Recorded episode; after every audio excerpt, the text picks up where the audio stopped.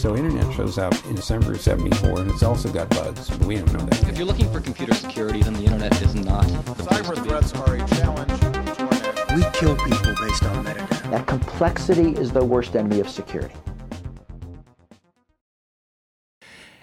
Liebe Leute, herzlich willkommen zu einer neuen Folge des Percepticon Podcast und heute will ich über das Thema Cybersicherheitsstrategie für Deutschland sprechen.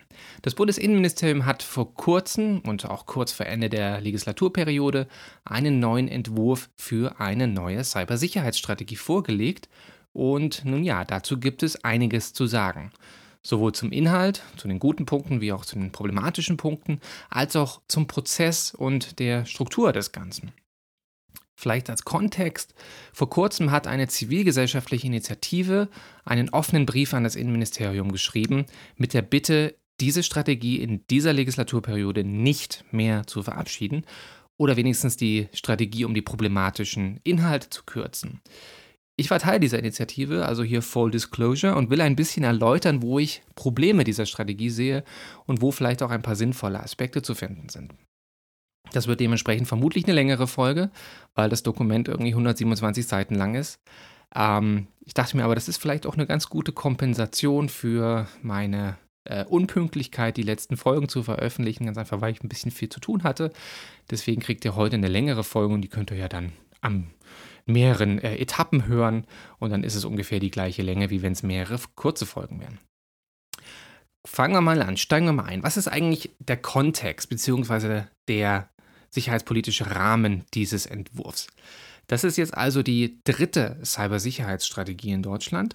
Die erste Version ging 2011 an den Start und brachte so ein paar Neuerungen wie das gemeinsame Cyberabwehrzentrum, wo verschiedene Behörden rund um einen Tisch sitzen und nun ja, in erster Linie reden. Also das hat wenig mit dem operativen Abwehren von Cyberangriffen zu tun, sondern ist in erster Linie ein Austauschgremium. Die erste Cybersicherheitsstrategie brachte auch sowas wie Meldepflichten für Unternehmen und Betreiber von kritischen Infrastrukturen, dass sie also ähm, dem BSI melden müssen, wenn sie gehackt wurden, also wenn sie einen Cyberangriff bemerkt haben.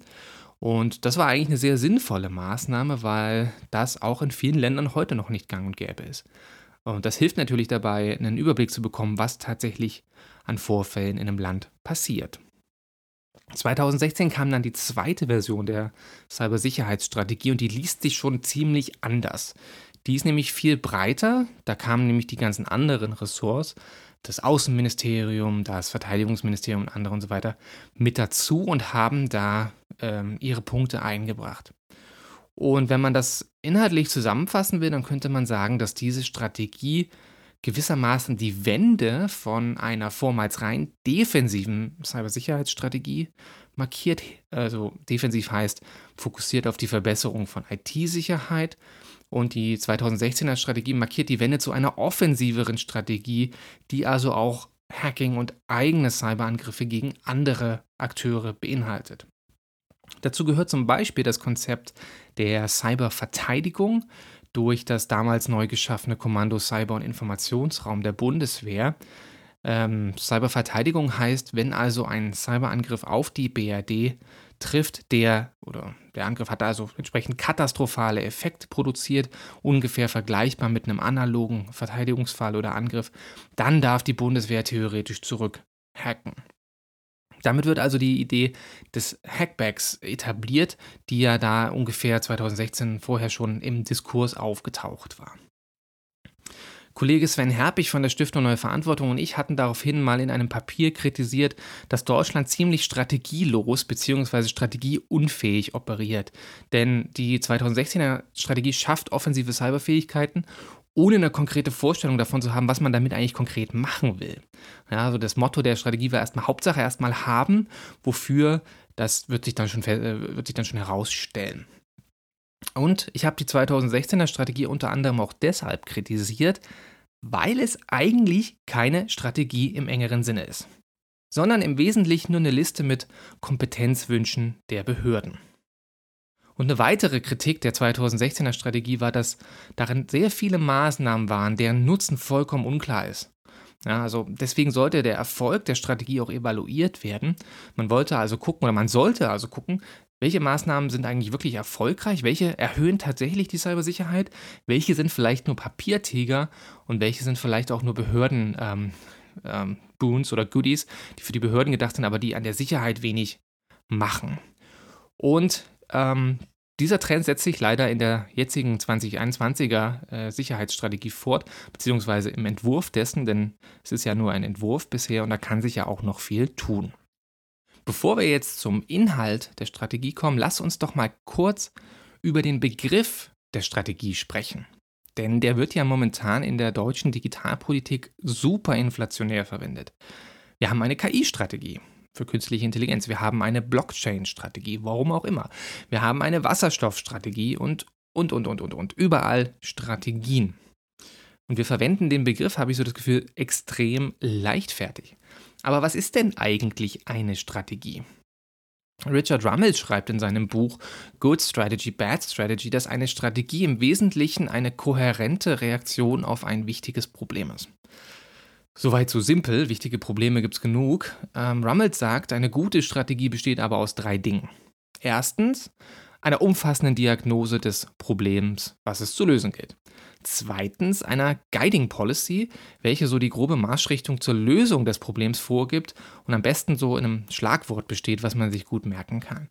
Und drittens in einer Reihe von kohärenten Maßnahmen und Ressourcen-Commitments, um die Guiding Policy zu befolgen. Ja, also es geht um Maßnahmen und es geht um das Bereitstellen von entsprechenden Mitteln dafür, also Geld und einer Priorisierung der Maßnahmen. Wichtig ist jetzt, dass diese drei Dinge logisch aufeinander aufbauen und sich nicht widersprechen.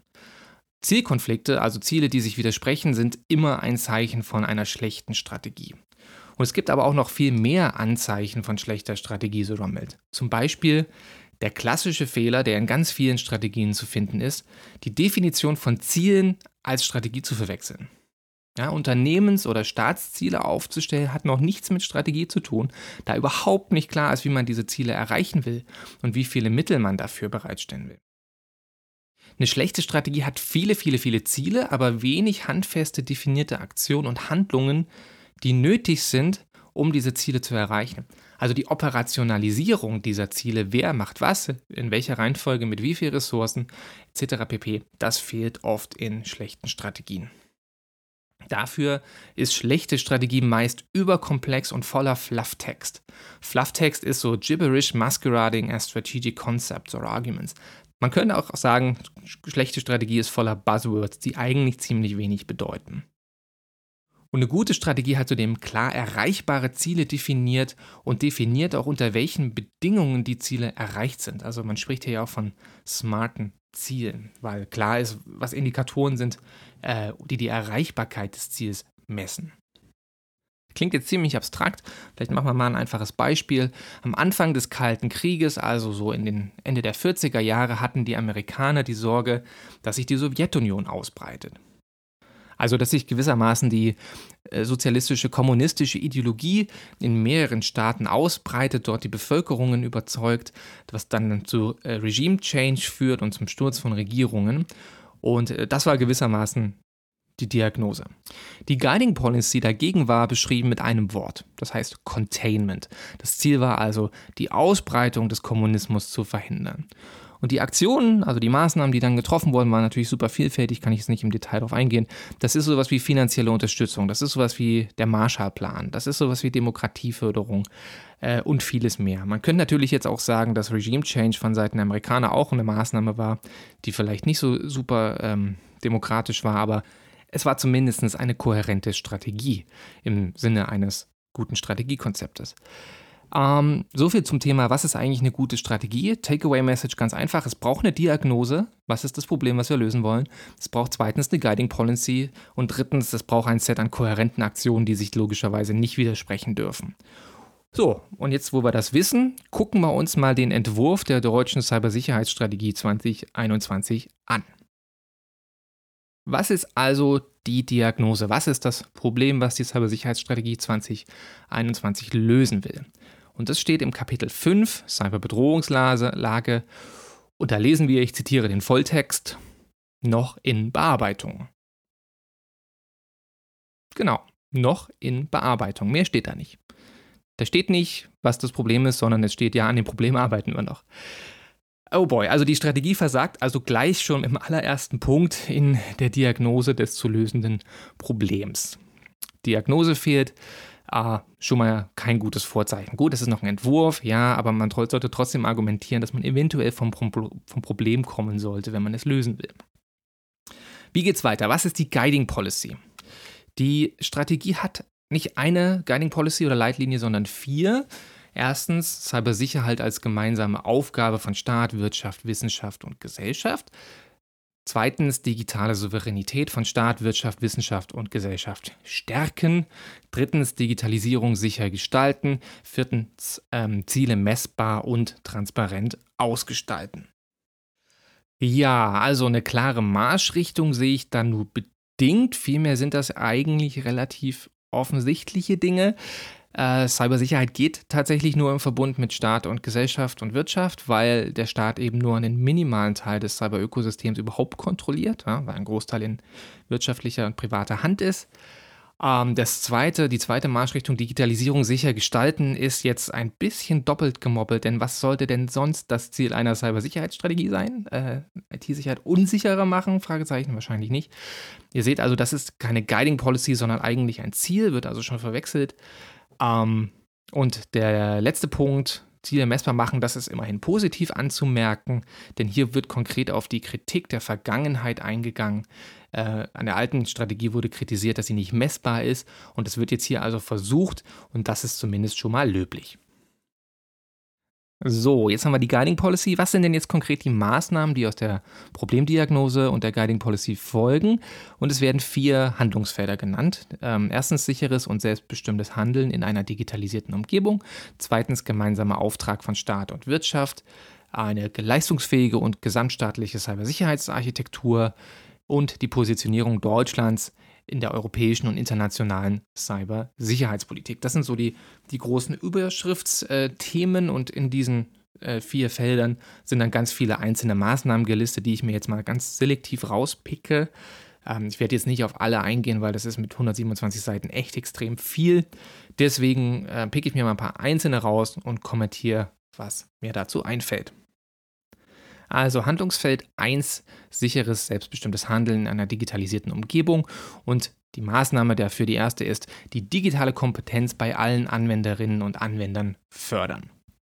Klingt erstmal soweit sinnvoll, denn IT-Sicherheit scheitert ja oft an den EndnutzerInnen, weil sie unwissentlich auf Schadsoftware-Links klicken oder Geräte nicht gut konfiguriert sind, keine Updates eingespielt sind und so weiter und so fort. Was jetzt aber genau diese digitale Kompetenz ist, wird leider nicht so richtig definiert. Da kann man nämlich eine ganze Menge drunter verstehen. Kann sowas sein wie Computer bedienen. Das kann sowas sein wie Desinformation als solche erkennen, also eigentlich Medienkompetenz. Das kann sowas sein wie psychologische Resilienz und der Umgang mit Cyberbullying. Das kann sowas sein wie Phishing Awareness, also die Fähigkeit, manipulierte E-Mails als solche zu erkennen. Was damit jetzt genau gemeint ist mit digitaler Kompetenz, ist leider nicht so richtig klar. Und was auch nicht klar ist, ist, wie diese Kompetenz so genau hergestellt werden soll. Ich denke da jetzt immer sofort an die Schule oder an Weiterbildungsangebote, ja, Lifelong Learning zum Beispiel oder kostenlose Kurse oder eine Reform des, der Universitäten, dass man jederzeit in Universitäten kann, nicht nur nach der Schule. Ähm, das steht da leider alles nicht drin. Gelöst soll das Ganze werden mit Forschungsförderung, also über das Bildungsministerium. Ja, Forschungsförderung ist jetzt sicherlich nicht falsch, aber es ist jetzt auch nicht gerade Endnutzerinnen fokussiert, ja, weil Forschungsförderung ja natürlich noch nicht Anwendungsforschung oder Anwendungsorientierung ist. Mein Plädoyer wäre jetzt eigentlich, was wir bräuchten, ist ein Fach digitale Bildung an Schulen, wozu auch Medienkompetenz gehört. Und andere Cybernationen, die hier ein bisschen weiter sind als wir, man nenne mal Israel und Estland, vermitteln ihren Kindern ab der Sekundarstufe zwei Programmierkenntnisse. Warum? Naja, weil die realisiert haben, dass man sich heute die Fachkräfte in dem Bereich ausbilden muss, damit man sie in 20 Jahren zur Verfügung hat. Denn wir haben einen krassen Fachkräftemangel in diesem Bereich. Wir sind hinten dran in Programmierfähigkeiten und so fort. Und wenn wir das heute nicht ausbilden, dann haben wir das in 20 Jahren immer Immer noch nicht. Ja? Und dass sich sowas nicht in dieser Strategie wiederfindet, finde ich äh, ein großes Problem. Also Fachkräftemangel als Teil der Problemdiagnose wird hier nicht äh, genannt und das ist, äh, das ist problematisch. Die nächste Maßnahme heißt Anwenderfreundlichkeit sicherheitstechnischer Lösungen steigern. Klingt auch schön. Ähm, die Idee ist, dass Sicherheit oft recht kompliziert ist. Ja, die meisten von uns scheitern daran, verschlüsselte E-Mails zu schreiben, einfach weil das nicht nutzerfreundlich ist. Und deswegen muss IT-Sicherheit einfacher werden. Äh, man denke hierbei an Messenger-Dienste, wo die Verschlüsselung einfach so eingebaut ist, also bei WhatsApp und bei Signal und Co. und quasi unsichtbar schon vorhanden ist, ohne dass man irgendwas konfigurieren muss. Und dieses Prinzip soll also auf andere Technologien angewendet werden.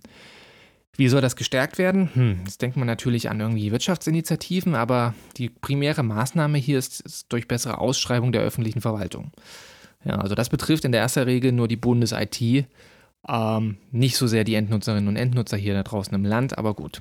Es soll noch ein paar Fördertöpfe geben, um das weiter zu entwickeln. Ähm, ist also auch nicht so der große Wurf, aber vielleicht besser als nichts. Dann im Schnelldurchlauf ein paar Sachen, die ich jetzt nicht so, wo ich jetzt nicht so firm bin und nicht so viel dazu sagen kann. Das ist sowas wie besserer digitaler Verbraucherschutz, einheitliche Sicherheitsanforderungen auf der EU-Ebene, also für gemeinsame Standards für IT-Sicherheit und so weiter, elektronische Identitäten, Stichwort digitaler Ausweis und so weiter und so fort. Was ich jetzt wiederum spannend finde, ist das Thema oder die Maßnahme Umgang mit Schwachstellen in Soft- und Hardware und dazu kann man eine ganze Menge sagen. Das Thema liegt mir tatsächlich am Herzen. Worum geht's? Also, Cyberangriffe, also das Hacken von Systemen erfordert in der Regel das Ausnutzen von Schwachstellen etwa in Form der Schwachstelle Mensch, ja, Menschen, die unachtsam sind und auf irgendwas klicken oder Updates nicht installiert haben, oder in Form von technischen Schwachstellen, sprich Programmierfehlern, die dazu führen, dass Anwendungen nicht beabsichtigte Funktionen ausführen. Also eine nicht beabsichtigte Funktion ist sowas wie jemand bekommt Zugriff zu einem System, äh, obwohl er oder sie dafür gar nicht die Berechtigung hat. Oder dass Daten etwa aus dem RAM-Speicher ausgelesen werden können, obwohl sie eigentlich verschlüsselt sind und so weiter und so fort. Und ja, fast alle Cyberangriffe funktionieren über solche Schwachstellen, beziehungsweise also Sicherheitslücken. Und deswegen versuchen Unternehmen, diese mit Software-Updates, also mit Fehlerbehebungen im Softwarecode, zu beheben. Und das äußert sich dann in den wöchentlichen, täglichen Updates von Apps und Betriebssystemen, die wir immer schön einspielen sollen, damit Software sicherer wird. Die IT-Sicherheitsstrategie sieht jetzt vor, dass sogenannte Coordinated Vulnerability Disclosure Prozesse etabliert werden sollen. Sprich, Schwachstellenforscher, also das sind Hacker und Hackerinnen und Wissenschaftlerinnen und Wissenschaftler, die dezidiert nach solchen Schwachstellen suchen und sie erforschen, sollen die so gefundenen Lücken an Hersteller melden können und damit diese Hersteller sozusagen das Wissen dafür bekommen, darüber bekommen und dann daraus einen Patch entwickeln und die Sicherheitslücke schließen. Bisher sind Hersteller nicht verpflichtet, sowas anzubieten. Sprich, wenn ein Hacker zu einem Unternehmen geht und sagt, hier, guten Tag, äh, weiß ich nicht, Siemens oder so, ich habe hier eine Sicherheitslücke in eurem industriellen Controller gefunden, die kann man ausnutzen, um vielleicht ein äh, Elektrizitätswerk auszuschalten, wollte das nicht mal beheben, dann ist Siemens bisher nicht verpflichtet, sich darum zu kümmern. Ja, die meisten IT-Unternehmen machen das, weil sie natürlich wissen, dass das sinnvoll ist, aber verpflichtet sind sie nicht. Und es gibt immer mal wieder Fälle, ähm, wo gemeldete Sicherheitslücken an Unternehmen einfach nicht behoben werden. Oftmals gibt es auch keine klare Kontaktmöglichkeit bei Unternehmen, äh, dass man also nicht weiß, an wen muss ich mich hier eigentlich melden? Wer ist eigentlich in einem Unternehmen zuständig dafür? Gibt es überhaupt eine sichere Kommunikationsmöglichkeit, also dass ich das Wissen um die Schwachstelle verschlüsselt zum Hersteller schicken kann, ohne dass es vielleicht jemand abfängt? Ähm, es gibt auch keine Rechtssicherheit, denn theoretisch kann sich ein Hacker strafbar machen, wenn er oder sie unbefugt die Sicherheitsvorkehrungen eines Systems umgeht. Ja, vielleicht erinnert ihr euch noch an das Thema Kopierschutz, war es Anfang der 2000er Jahre im Kontext der Raubkopiedebatte, ja, Stichwort Napster und Co. aufkam. Und auf Druck der Medienlobby haben zahlreiche Regierungen, auch Deutschland, Gesetze verschärft, die es verbieten, technische Sicherungsmaßnahmen wie zum Beispiel den Kopierschutz von Playstations und so weiter, von DVD-Geräten zu umgehen. Und aufgrund dieser Gesetze machen sich ethische Hackbar oft strafbar, wenn sie Sicherheitslücken melden. Ja, weil Sicherheitslücken erforschen oftmals bedeutet eben, diese Sicherheitsmechanismen auf Herz und Nieren zu testen und sie also auch zu umgehen. Ähm, und diese Strafbarkeit von Hackern ist ein großes Problem, die dazu führt, dass eben die guten Hacker, die ethischen Hacker diese Sicherheitslücken zum Teil nicht melden, obwohl es sinnvoll wäre, wenn sie das tun. Und die neue IT-Sicherheitsstrategie sieht jetzt vor, dass Unternehmen in die Pflicht genommen werden sollen, solche Meldeprozesse, also Coordinated Vulnerability Disclosure, koordinierte Schwachstellen, ähm, Meldung und Veröffentlichung zu etablieren. es soll Kontaktstellen für Hacker geben, es soll sichere Kommunikationskanäle geben und es müssen auch Ressourcen in Unternehmen bereitgestellt werden, um eben diese gemeldeten Lücken zu bearbeiten und zu beheben. Das ist eine sehr sinnvolle Maßnahme. Daumen hoch dafür. Super sinnvoll ist auch der nächste Abschnitt, der heißt Verschlüsselung als Voraussetzung eines souveränen und selbstbestimmten Handelns flächendeckend einsetzen. Und ich habe ja jetzt schon, weiß ich nicht, wie viele Podcast-Folgen zur Kryptodebatte und zu Growing Dark gemacht. Und ich will das jetzt eigentlich, eigentlich nicht nochmal alles erzählen. Nur kurz dazu, Verschlüsselung ist eigentlich neben Software-Updates und dem Beheben von Sicherheitslücken somit das wichtigste Mittel zur Steigerung oder Steigerung von IT-Sicherheit, was wir haben. Wenn Daten, Daten verschlüsselt sind, dann kann man sie schlecht stehlen oder missbrauchen. Insofern brauchen wir am besten flächendeckend Verschlüsselung. Was will die Regierung jetzt machen, damit es mehr wird? Erstmal positiv hervorzuheben ist, die Regierung setzt sich international gegen ein Verbot von Verschlüsselung ein. Das ist sehr sinnvoll, denn es gibt nämlich leider den Trend in autoritären Staaten, ähm, die Verschlüsselung äh, aufzuweichen und verbieten zu wollen. Insofern ist ein solches Bekenntnis schon mal sehr, sehr sinnvoll. Und es sollen Verschlüsselungslösungen gefördert werden. Richtig konkret ist das jetzt leider nicht, aber hey, immerhin. Gut, das dazu zum ersten Handlungsfeld kommen wir zum Handlungsfeld 2. Gemeinsamer Auftrag von Staat und Wirtschaft. Und hier gibt es jetzt besonders viel Fluff und Buzzwords. Hier gibt es KI, hier gibt es Blockchain, hier gibt es Quantentechnologie, hier gibt es Big Data, Industrie 4.0. Äh, deswegen in aller Kürze. Erster Punkt. Den Nationalen Cybersicherheitsrat in seiner Koordinierungsfunktion für die Cybersicherheitslandschaft stärken. Der Nationale Cybersicherheitsrat ist ein Beratungsgremium, was 2011 mit der ersten Cybersicherheitsstrategie geschaffen wurde. Und hier sitzen im Wesentlichen Staat, Wirtschaft, zivilgesellschaftliche Akteure beisammen und machen, was ein Rat eben macht, nämlich beraten. Was soll jetzt hier verbessert werden, beziehungsweise was ist das Problem, was man löst? Hm, weiß ich nicht, steht nämlich nicht da. Da steht, am Ende soll ein Konzeptpapier vorgelegt werden für zielorientierte Beratungen. Ja, ziemlich unkonkret, äh, kann ich jetzt auch nicht viel zu sagen. Nächster Punkt. Äh, Kapitel 822, die Zusammenarbeit von Staat, Wirtschaft, Wissenschaft und Zivilgesellschaft im Bereich der Cybersicherheit verbessern. Hier geht es um diverse Dialogformate, die das BSI, das Bundesamt für die Sicherheit in der Informationstechnik, betreut der Dialog für Cybersicherheit, die Allianz für Cybersicherheit und so weiter. Und das Ziel ist hier im Wesentlichen, dass mehr Akteure an diesen Austauschgremien, an diesen Beratungsformaten und Dialogen teilnehmen. Das sind zum Teil auch Weiterbildungsangebote und Beratung für Unternehmen für bessere IT-Sicherheit. Ähm, hier wird eine ganze Menge reingeworfen und man merkt, dass das Thema dem BSI besonders wichtig ist. Deswegen ist es auch sehr ausführlich geschrieben. Klingt soweit erstmal alles nett. Ähm, kann ich nicht groß bewerten, aber das, was da steht, ist sicherlich nicht, äh, ist zumindest wahrscheinlich eine sinnvolle Maßnahme.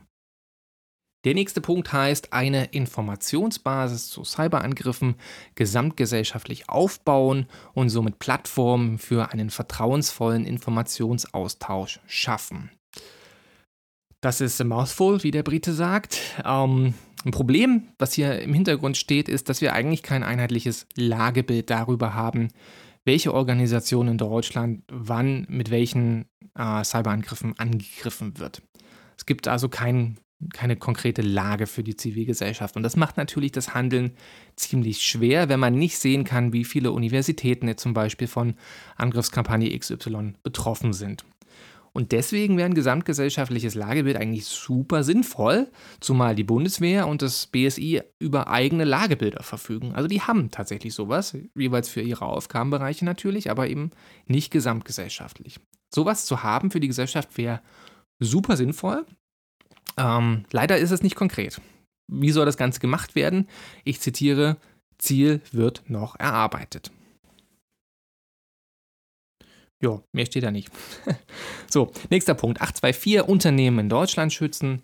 Das ist ein ziemlich generisches Ziel, wenn ich das mal so sagen darf. Da verstecken sich aber relativ viele kleinteilige Maßnahmen, Förderprogramme, Dialogformate, Beratungen, äh, Wissensaustausch, Umsetzung von IT-Sicherheitsbasics. Ähm, klingt soweit alles sinnvoll.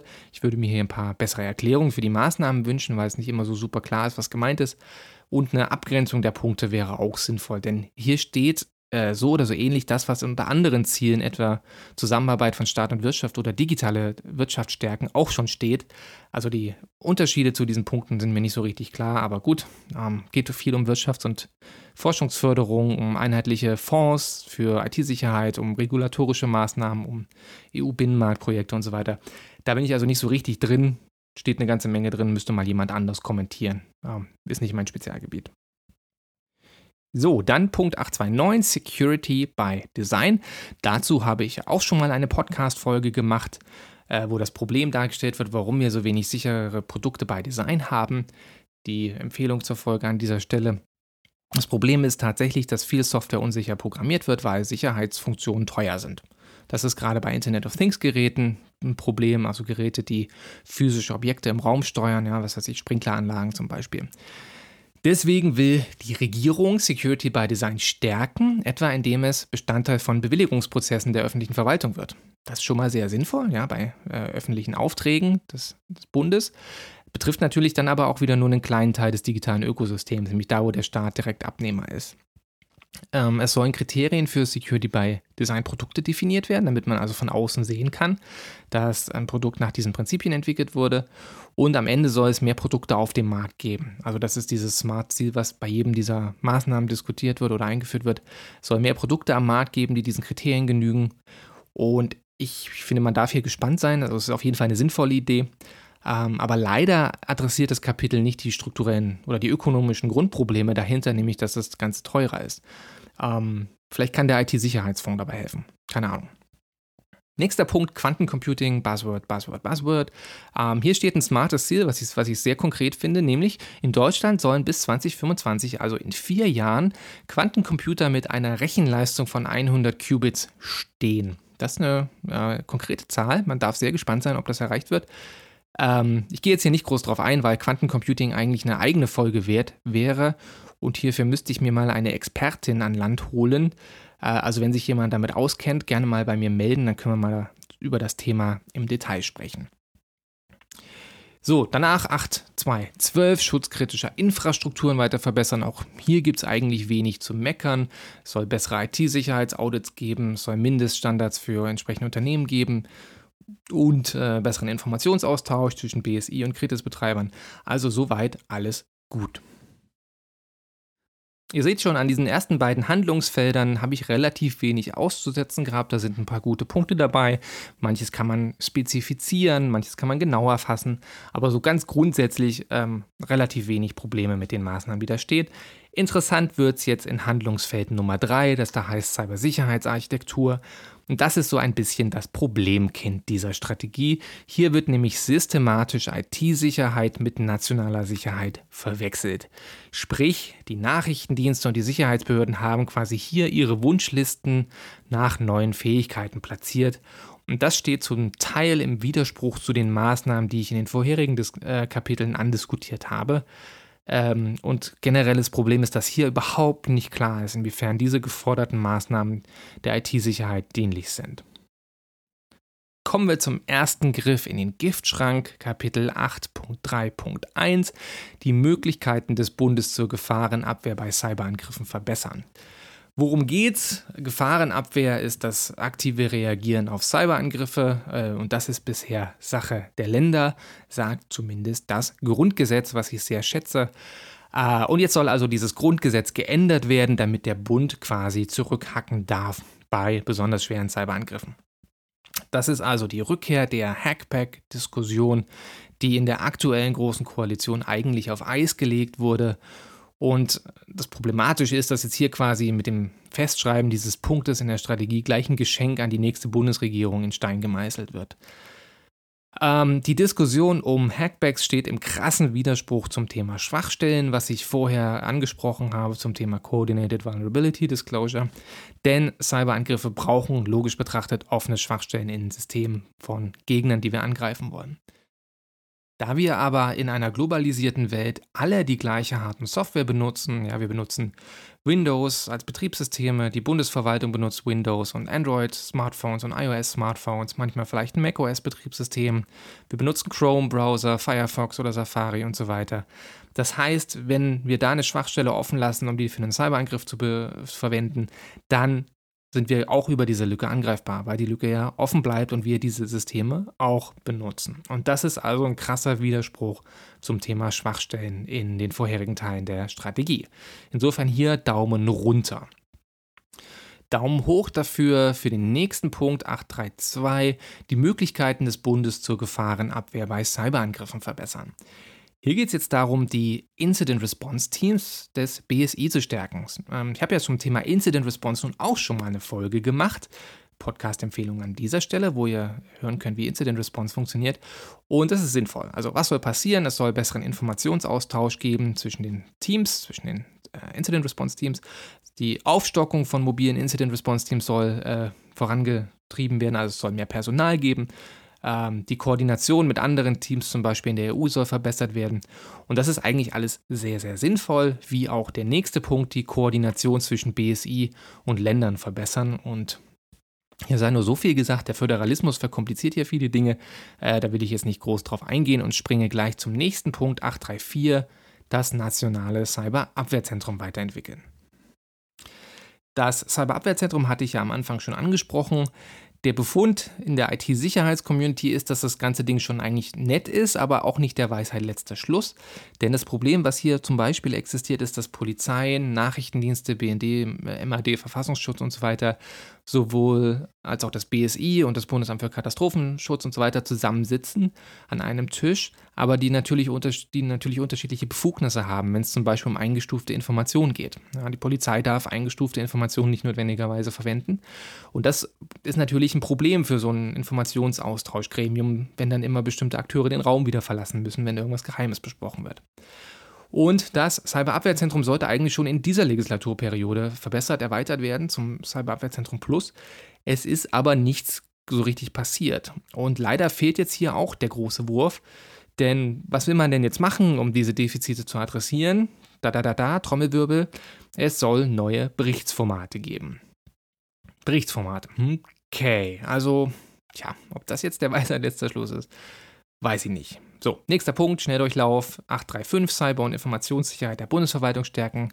Ja, bitte, was soll gemacht werden mit einem Chief Information Security Officer für den Bund durch bessere Beratung durch das BSI? Ähm, alles sinnvoll. Hier geht es im Wesentlichen um legale Hürden und bessere Prozesse. Also, soweit, so gut. So, Kapitel 836, Cybersicherheit im Umfeld von Wahlen erhöhen, das ist auf jeden Fall sinnvoll. Das Problem der Beeinflussungsoperationen ähm, haben wir seit 2016 in der US-Wahl gesehen, 2017 in der französischen Präsidentschaftswahl und leider ist das Ganze auch für die Bundestagswahl in diesem Jahr nicht so ganz unwahrscheinlich. Auch hier nochmal kurz die Podcast-Empfehlung zur Folge zur Desinformation, wo ich darauf ein bisschen eingehe.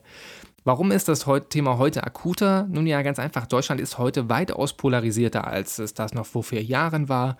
Und das Ergebnis der kommenden Wahl ist wahrscheinlich weitaus unklarer als das bei der letzten Bundestagswahl, wo die Mehrheitsverhältnisse im Vorfeld schon ziemlich klar absehbar waren. Und das macht es zum Beispiel für Russland und andere Akteure weitaus interessanter zu intervenieren. Ähm, gegenwärtig warnen sogar dass, äh, die deutschen Behörden, dass gegenwärtig eine Desinformationskampagne gegen Annalena Baerbock von den Grünen läuft. Und damit meine ich nicht die dubiose Werbekampagne der neoliberalen Initiative für neue soziale Marktwirtschaft, sondern tatsächlich Beeinflussungsversuche von außen. Was soll jetzt also hier gemacht werden? Ähm, Im Wesentlichen das, was man nämlich schon macht, Beratung der Parteien und politischer Gremien. Und es soll ein Lagebild zur Desinformation geben. Das ist jetzt nicht super viel. Ähm, Reicht aber wahrscheinlich, weil wir kein Online-Wählen äh, haben. Aber gut, das Thema Desinformation äh, müsste eigentlich nochmal größer angegangen werden.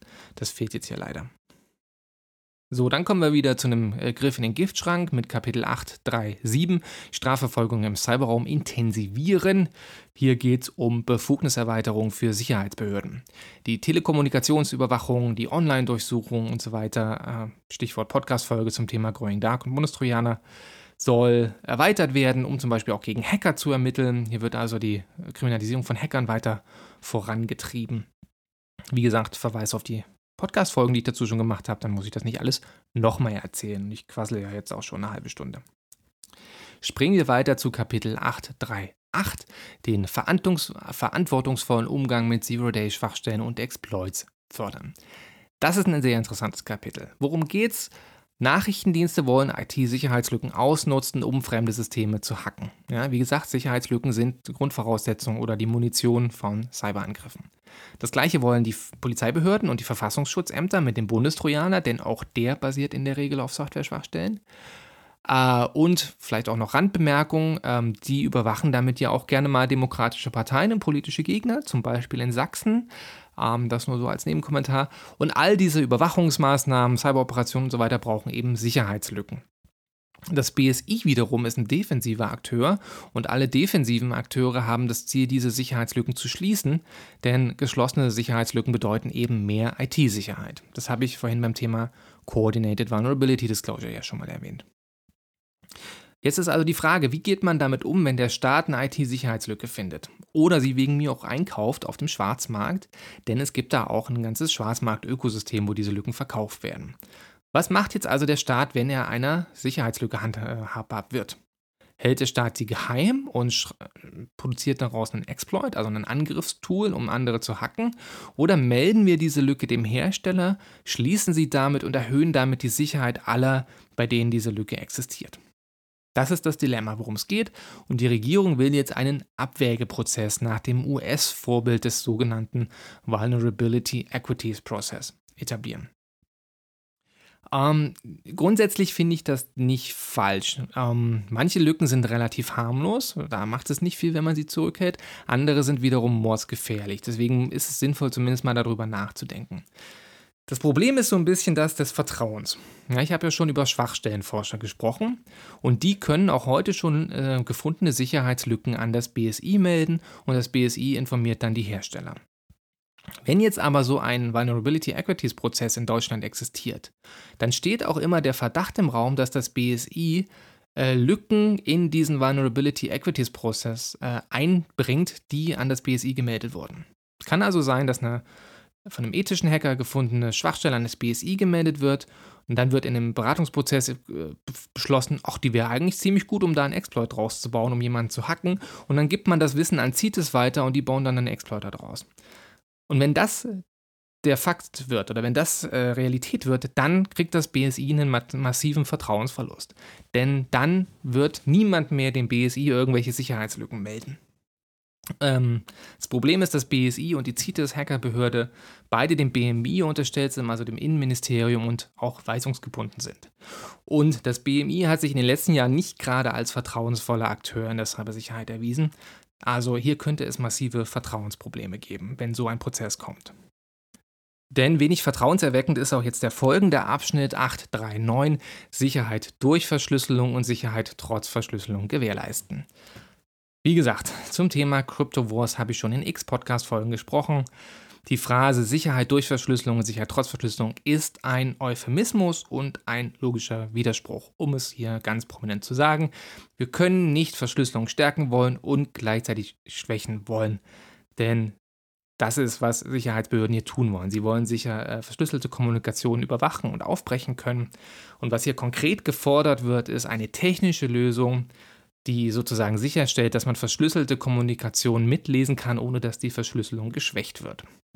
Leider, leider, leider ist das Wunschdenken. Man versucht hier die Gesetze der Mathematik mit Wunschdenken zu besiegen. Ähm, das hat übrigens kürzlich die Deutsche Gesellschaft für Informatik auch nochmal in einer Erklärung dargelegt, dass das mathematisch nicht äh, möglich ist, diesen Widerspruch zu lösen. Und das ist jetzt also auch nicht irgendwer. Ja? Die Deutsche Gesellschaft für Informatik äh, sind diejenigen, die schlausten IT-Sicherheits- und äh, IT-Expertinnen und Experten dieses Landes. Und wenn die sagen, liebe Leute, das ist Wunschdenken, dann glaube ich denen das. Zumal internationale Expertinnen und vor allem auch diese, die einen Großteil jener kryptografischen Verfahren mitentwickelt haben, die wir heute überall nutzen, das Gleiche sagen. Die sagen schon seit den 90er Jahren, wo dieses Thema aufgekommen ist, diese Magic Pony-Lösung, also sichere Verschlüsselung haben und einen geheimen Zugang für Nachrichtendienste und Sicherheitsbehörden herzustellen, ist ein Widerspruch und das geht technisch nicht. Und ja, das die Sicherheitsstrategie fordert das. Ähm, fällt mir jetzt auch nichts mehr dazu ein, muss ich leider sagen. Also das ist hier ein konkreter Daumen runter, dieses Kapitel. Das hat mit der Wirklichkeit relativ wenig zu tun. Weniger Probleme habe ich mit dem Folgekapitel 8.3.10 Zentrale Kompetenz und Servicedienstleistung des Bundeskriminalamts zur Bekämpfung von Cybercrime ausbauen. Hier geht es im Wesentlichen darum, dass Ermittlungstoolkits des, BS, äh, des BKAs auch für andere Ermittlungsbehörden bereitgestellt werden sollen. Das ist insofern sinnvoll, als äh, unsere Polizeien in der Breite oftmals noch nicht so vollends im digitalen Zeitalter angekommen sind. Also wahrscheinlich die großen Polizeibehörden schon, die kleineren in den ländlichen Regionen wahrscheinlich nicht. Klassiker, jemand bekommt eine Morddrohung, zum Beispiel auf Facebook, und es gibt Dutzende Beispiele, leider, leider, leider, wo Ermittlungen eingestellt werden, etwa im Bereich Stalking oder im Bereich Hate Speech, weil die Ermittler keine ausreichenden Indizien finden und keine Anhaltspunkte finden, beziehungsweise sich nicht in der Lage sehen, den Urheber zu ermitteln. Und wenn man dann mal guckt, äh, welche Informationen über den Urheber oder über den Facebook-Account vielleicht sogar in öffentlichen Quellen einsehbar sind, wenn man ein bisschen intelligente Suchfunktionen benutzt, dann ist es erstaunlich, dass hier oft Ermittlungen eingestellt werden. Ja, man kann oftmals Personen doch ermitteln, wenn man zum Beispiel nach Chiffren sucht, wenn man nach Nicknames sucht, wenn man nach Bildern sucht, die diese Akteure verwenden. Das Ganze nennt man Open Source Intelligence und damit kann man extrem viel rausfinden. Ähm, schaut euch einfach mal an, was die Gruppe Bellingcat so macht mit Open Source Intelligence, also mit frei verfügbaren Daten. Und dieses Wissen um diese Open Source Intelligence, die fehlt oftmals in Polizeibehörden.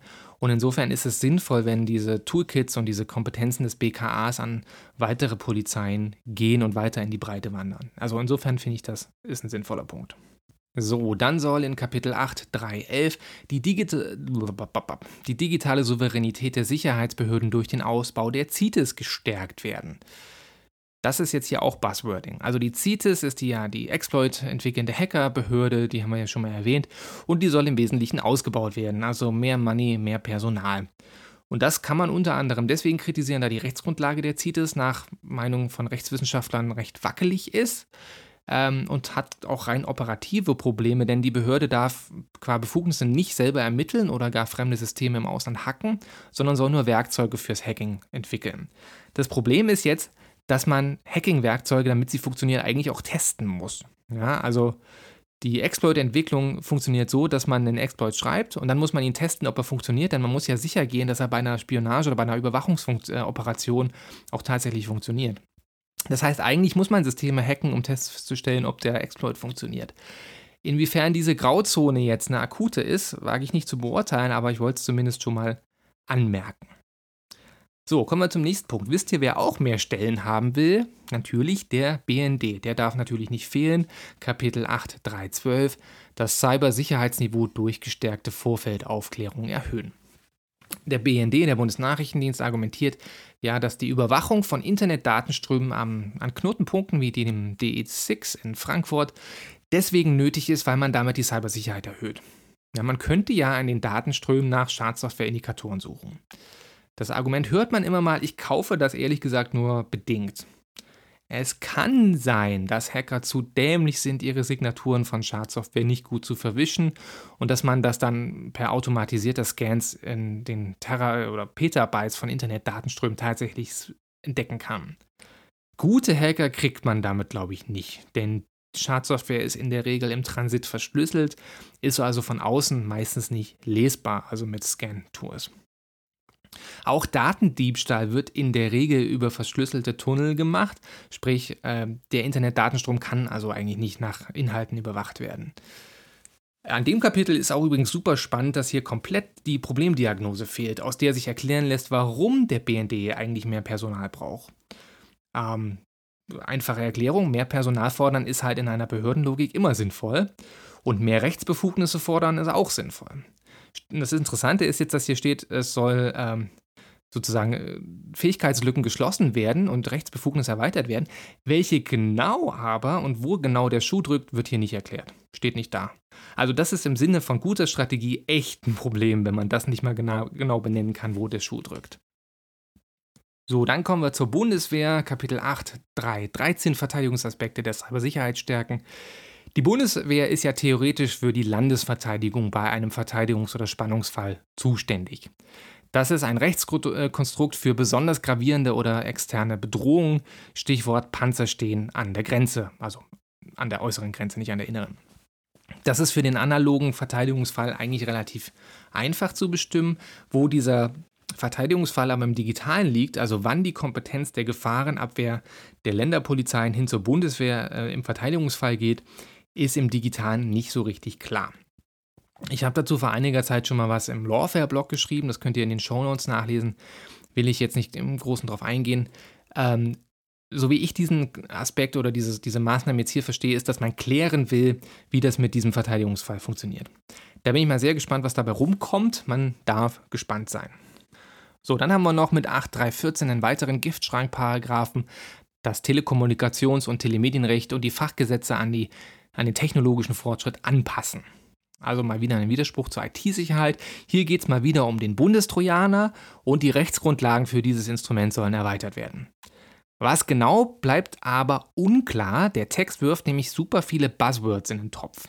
Äh, Internet of Things, künstliche Intelligenz, Automotive IT, also ähm, Fahrzeuge mit äh, Software betrieben, 5G und äh, 6G, also was es noch nicht mal gibt, Mobilfunknetz der, der sechsten Generation.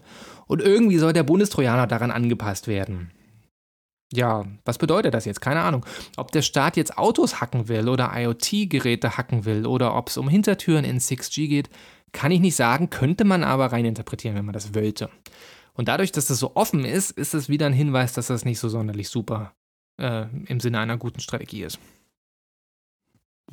So, könnt ihr noch? Jetzt springen wir nämlich zum vierten und letzten Handlungsfeld. Das ist das ganze internationale, aktive Positionierung Deutschlands in der europäischen und internationalen Cybersicherheitspolitik.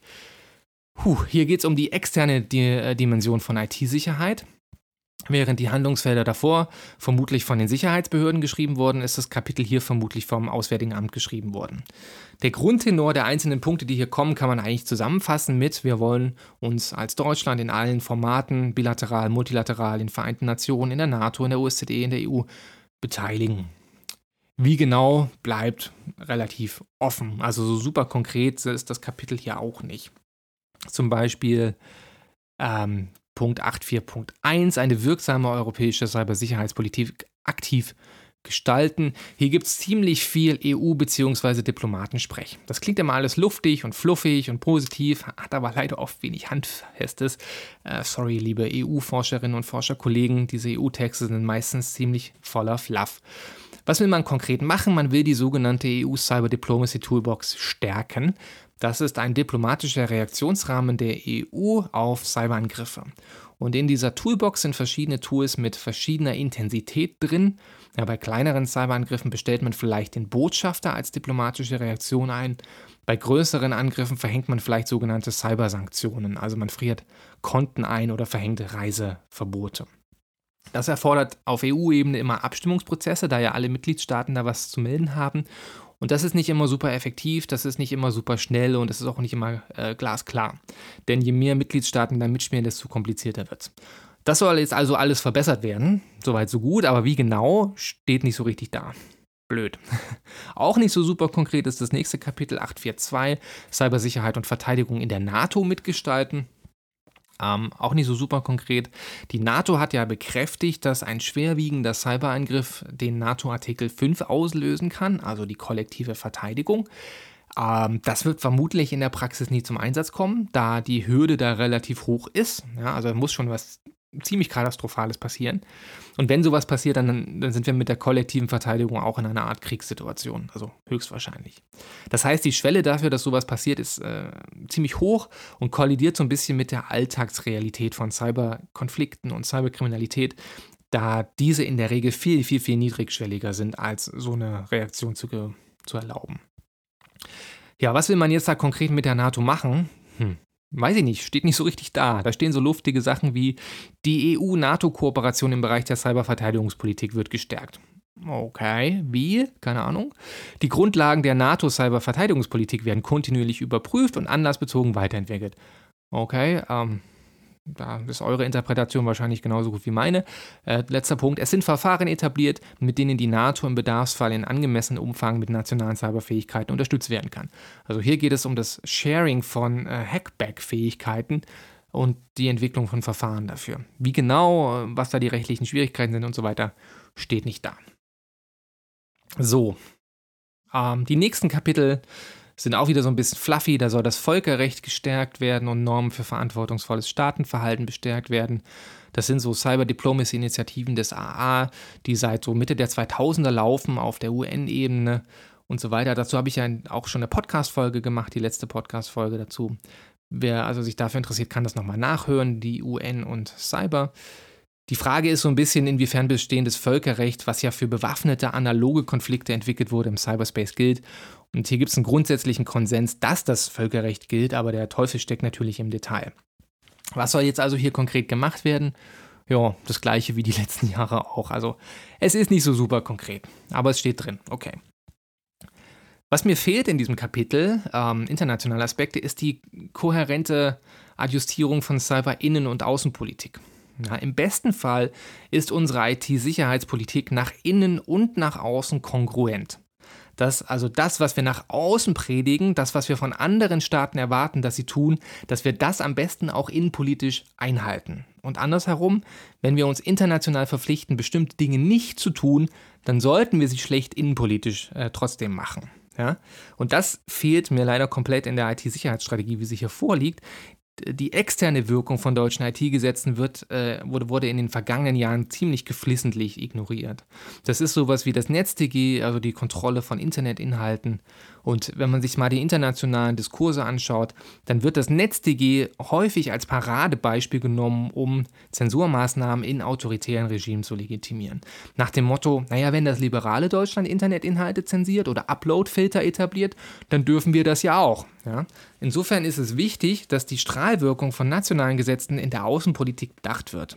Und das wird leider nicht hinreichend gemacht. Und das ist eine große Kritik an dieser Strategie. So, wir haben es fast geschafft. Letzt, äh, vorletzter Punkt, Kapitel 9, Umsetzung und Controlling der Strategie. Das ist also das Thema Evaluation. Wir wollen evaluieren, ähm, wie, wie die Maßnahmen funktionieren. Und was steht da? Kann man schnell abhandeln. Da steht nichts. Also der Bereich Evaluation ist noch komplett leer. Auch nicht optimal. Kommen wir zum Fazit. Gute Strategie zu machen ist ziemlich schwer. Deswegen sind ja eben die meisten Strategien eben nur lange Listen von Zielen, die nicht notwendigerweise zusammenpassen müssen. Und leider, leider, leider geht diese Diagnose auch für diese Strategie hier. Im Entwurf sieht man sehr schön, dass die verschiedenen Ministerien hier die Mütze für die einzelnen Handlungsfelder auf hatten und im Wesentlichen mal aufgeschrieben haben, was sie so gerne haben wollen. Ähm, da, wo das BSI verantwortlich war, geht es am konkretesten um IT-Sicherheit, ähm, also auch um Maßnahmen, die wirklich was für die IT-Sicherheit machen dürften. Da, wo die Sicherheitsbehörden dran waren, geht es fast nur um neue Befugnisse und relativ wenig um IT-Sicherheit. Und was diese neuen Befugnisse dann konkret für die IT-Sicherheit leisten sollen, ist gar nicht so klar. Es fehlt eine generelle konkrete Adressierung des Problems, was man lösen will. Die Guiding Policies sind nicht so super griffig und geben auch nicht klar die Marschrichtung vor. Und es gibt eben widersprüchliche Ziele. Ja, Stichwort Schwachstellen melden versus offen halten. Stichwort Sicherheit durch Verschlüsselung und trotz Verschlüsselung. Stichwort Cybernorm, für die wir international werben, an die wir uns aber in der nationalen Gesetzgebung scheinbar nicht halten wollen. Stichwort Bundestrojaner und die Installation dessen über einen Supply, Supply Chain Angriff, die wir ja international mit Cybernormen gewissermaßen ächten wollen. Solche Inkonsistenzen sind vielleicht normal für einen allerersten Entwurf von so einer Strategie. Vielleicht äh, verändert sich das ja noch in den weitergehenden Entwürfen. Schauen wir mal, was in späteren Varianten so steht. Neben diesen inhaltlichen Punkten muss ich leider auch noch eine leichte Prozesskritik hier abgeben. Denn der Zivilgesellschaft mitten im Hochsommer nur ungefähr eine Woche Zeit für Feedback geben, ist schon sehr, sehr, sehr gewagt. Die Optics, wie der Brite sagt, sind davon ziemlich schwierig. Also es sieht nicht gut aus. Das wirkt von außen so, ist meine Interpretation, als ob man schnell nochmal demokratische Beteiligung an Bord holen will, damit man sagen kann, jawohl, wir haben die Zivilgesellschaft gefragt. Aber es wirkt eben auch so ein bisschen so wie Pseudo-Legitimation kurz vor dem Ende. Und ob man dann am Ende tatsächlich auf die Kommentare hört, ähm, ich bin sehr gespannt. Meine Zweifel, ob das so ist, rühren leider daher, dass das schon bei vorherigen Maßnahmen, wie zum Beispiel dem IT-Sicherheitsgesetz, nicht unbedingt so gemacht wurde. Die Beteiligung der Verbände und der Zivilgesellschaft war auch in diesem Beispiel extrem kurz für einen extrem langen Gesetzentwurf. In der Ausschussanhörung zu diesem Gesetz ließen fast alle Sachverständigen über alle Parteien hinweg, also die von allen Parteien eingeladen wurden, kaum ein gutes Wort an diesem Gesetz, aber es wurde dann nicht weitergehend dahingehend geändert. Ja, und dann gibt es halt auch noch so Dinge wie das Seehofersche Paradigma, dass man Gesetze nur möglichst kompliziert machen muss, damit keiner mehr durchsteigt und die Kritik ausbleibt, was jetzt auch nicht unbedingt eine vertrauensfördernde Maßnahme ist. Zu guter Letzt ist zu kritisieren, dass wir hier halt ganz knapp vor Ende der Legislaturperiode noch eine neue Strategie aufs Gleis setzen wollen, die eine neue Bundesregierung vielleicht gar nicht so haben will. Ja? So schwierige Gesetze last minute in der Legislaturperiode durchdrücken, hat leider schon seine Geschichte, insbesondere im Bereich der problematischen Gesetze, und ist jetzt auch nicht so super vertrauensfördernd. Ähm, und wegen dieser Geschichten und wegen dieser kumulativen Ereignisse hat das BMI in meiner Wahrnehmung, also ganz subjektiv, in der IT-Sicherheits-Community massiv an Vertrauen eingebüßt. Und das wird halt langfristig zum Problem, weil die Diagnose ja richtig ist, dass IT-Sicherheit nur mit Staat und Gesellschaft zusammengeht. Wenn die Gesellschaft, und da gehört die Fachcommunity dazu, den Ministerien aber nicht mehr trauen kann und auch nicht mehr trauen will, dann wird das eben auch nichts mit der Zusammenarbeit. Deswegen sollte man sich hier gut überlegen, ähm, wie man mit diesem Vertrauen umgeht und wie man es vielleicht zurückgelangen oder erlangen kann.